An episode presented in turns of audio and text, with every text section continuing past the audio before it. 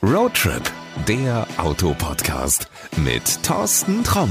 Hallo und herzlich willkommen zu einer neuen Folge von Roadtrip, der Autopodcast. Heute schauen wir uns mal wieder ein sehr seltenes Auto an. Gegen den SsangYong Corando überflutet der Porsche 911 regelrecht das Straßenbild. Ob sich das mit der neuesten Generation des Kompakt-SUVs ändern könnte, dem gehen wir mal in dieser Podcast-Folge nach. Als erstes, wie immer, der Optikcheck. Und da begeistert mich der Corando mit seinem wirklich modernen und selbstbewussten Outfit. Das fängt schon an der Front an. Lange, waagerechte Linien sorgen für zusätzliche optische Breite. Auch die LED-Scheinwerfer sind klar definiert. Das in den seitlichen Lufteinlassen an den Ecken, die aus drei einzelnen Leuchten bestehenden Nebelscheinwerfer untergebracht sind, das macht den Corando noch ein bisschen bulliger. Auch bei der Seitenansicht bleibt das Kompakt-SUV seinem Stil treu. Durch die Linienführung wirkt er bereits im Stand recht dynamisch. Die kräftig betonten Rathäuser geben der Optik eine Prise Offroad mit. Aber es gibt auch viele scharfe Kanten, die große Flächen definieren.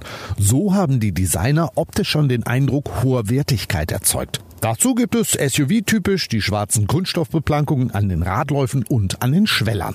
Gehen wir ein Stück weiter. Am Heck, da gibt es auch einen angedeuteten Unterfahrschutz aus schwarzem Kunststoff. So macht der Corando ein bisschen auf Offroad-Bursche, allerdings nicht so hemdsärmlich, wie man das von einem Allradspezialisten erwarten mag. Die beiden Rückleuchten, die haben eine interessante Leuchtengrafik, die den Corando schon im Dunkeln leicht erkennbar machen sollten. Die geschwungene Chromspange dazwischen, die würzt das Erscheinungsbild ein klein wenig edler, als es bei vielen Mitbewerbern der Fall ist.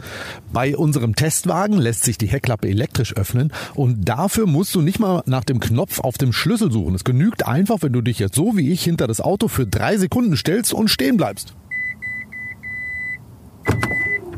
Und auf geht er.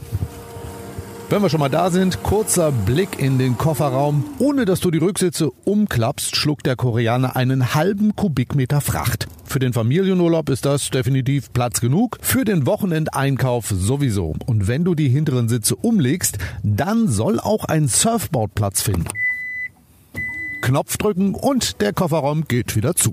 Lass uns mal kurz einen Zwischenstopp auf der Rücksitzbank machen, bevor es denn endlich losgeht. Tür auf, Hey, super bequemer Einstieg dank großer Türen. Ja, und der Corando empfängt einen mit einer hübsch anzuschauenden zweiten Reihe, auf der ich wirklich gut sitze. Viel Platz, bequeme Sitze. Das Ganze sollte auch auf längeren Strecken bei ausgewachsenen Mitteleuropäern nicht für klaustrophobische Anfälle sorgen.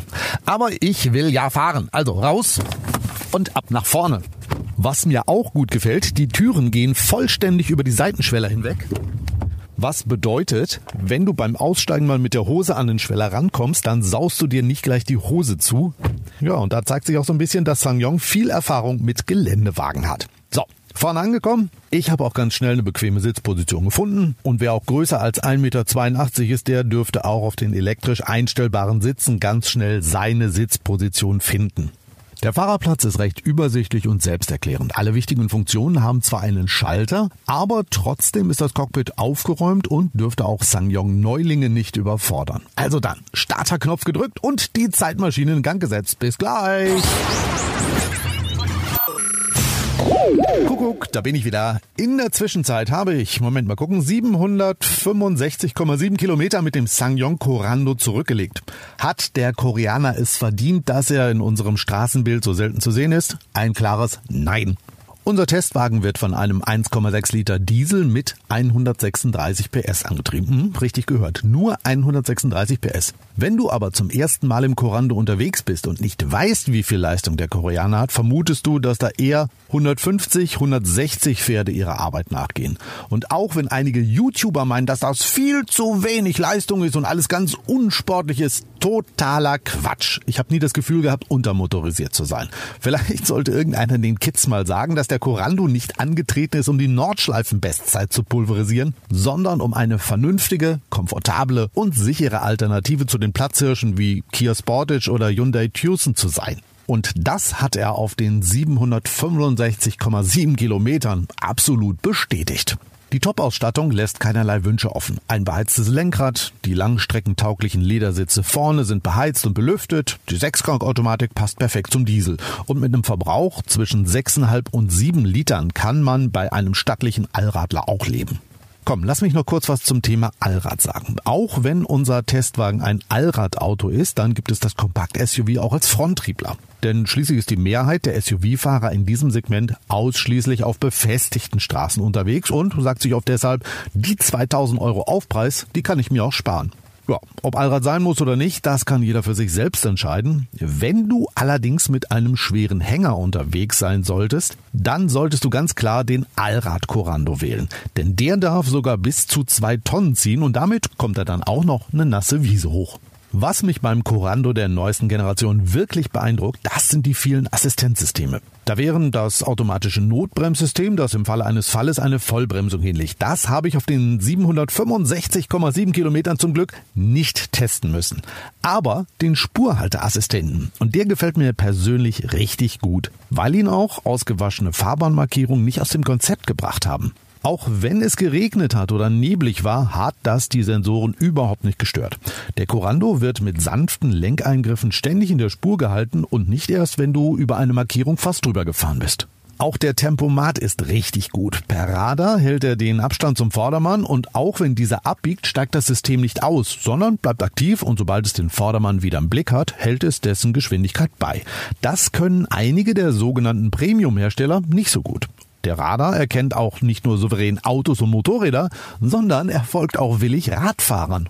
Wenn du einen Corando mit Automatik bestellst, ist der sogenannte Querverkehrassistent an Bord. Der schmeißt beim Rückwärtsfahren automatisch den Anker, wenn du zum Beispiel aus einer Einfahrt oder einer Parklücke rausfährst, aber den fließenden Verkehr nicht gesehen hast und es sonst zu einem Crash kommen könnte. Habe ich auch ausprobiert, funktioniert richtig beeindruckend.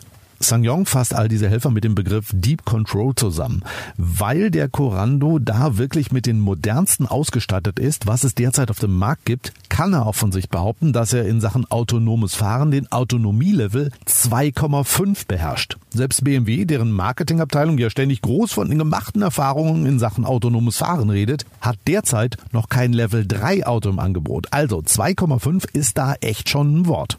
So, kommen wir langsam zum Ende und damit auch zur beliebten Rubrik Was gibt's denn zum Meckern? Puh, schwierig. Vielleicht, dass ich immer, wenn ich das Auto irgendwo abgestellt habe, den Menschen erklären musste, dass es kein Chinese ist. Nein, also ohne Quatsch. Der Corando hat mich echt überzeugt. Ein sehr angenehm zu fahrendes Auto, das super ausgestattet ist. Und in Sachen Sicherheit, da spielt er ganz oben mit. Bleibt am Ende die Frage, für wen ist er geeignet? Hm. Es kommt ein bisschen auf die Ausstattung an.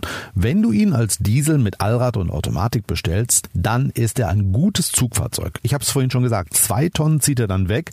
Also wäre das eine Alternative für Menschen, die mit Pferdeanhängern, Booten oder Wohnwagen herumfahren. Als Fronttriebler in der Grundausstattung geht er bei rund 23.000 Euro los und ist für alle, die auf befestigten Wegen unterwegs sind und die Vorteile eines SUVs nutzen wollen, durchaus einen Blick wert. Grundausstattung. Das heißt bei SsangYong übrigens nicht, dass das pure Fahrvergnügen durch keinerlei Extras beeinträchtigt wird. Da sind nur halt eben solche Gimmicks wie meinetwegen ein beheiztes Lenkrad oder belüftete Ledersitze nicht an Bord. Schau dir einfach mal die Webseite an, dann weißt du auch, welche Ausstattungslinie was für dich ist. Den Link packe ich dir natürlich in die Show Notes. Also, wenn du ein modernes, komfortables SUV suchst, das auch noch grundsolide ist, dann machst du mit dem SsangYong Corando meiner Meinung nach nichts verkehrt. Schauen dir einfach mal an, auch wenn du ihn bislang nicht auf deiner Liste hattest. Die Preise passen und fünf Jahre Garantie sollten selbst die ganz großen Skeptiker beruhigen. Ja, und das war's jetzt auch mit dieser Roadtrip-Folge.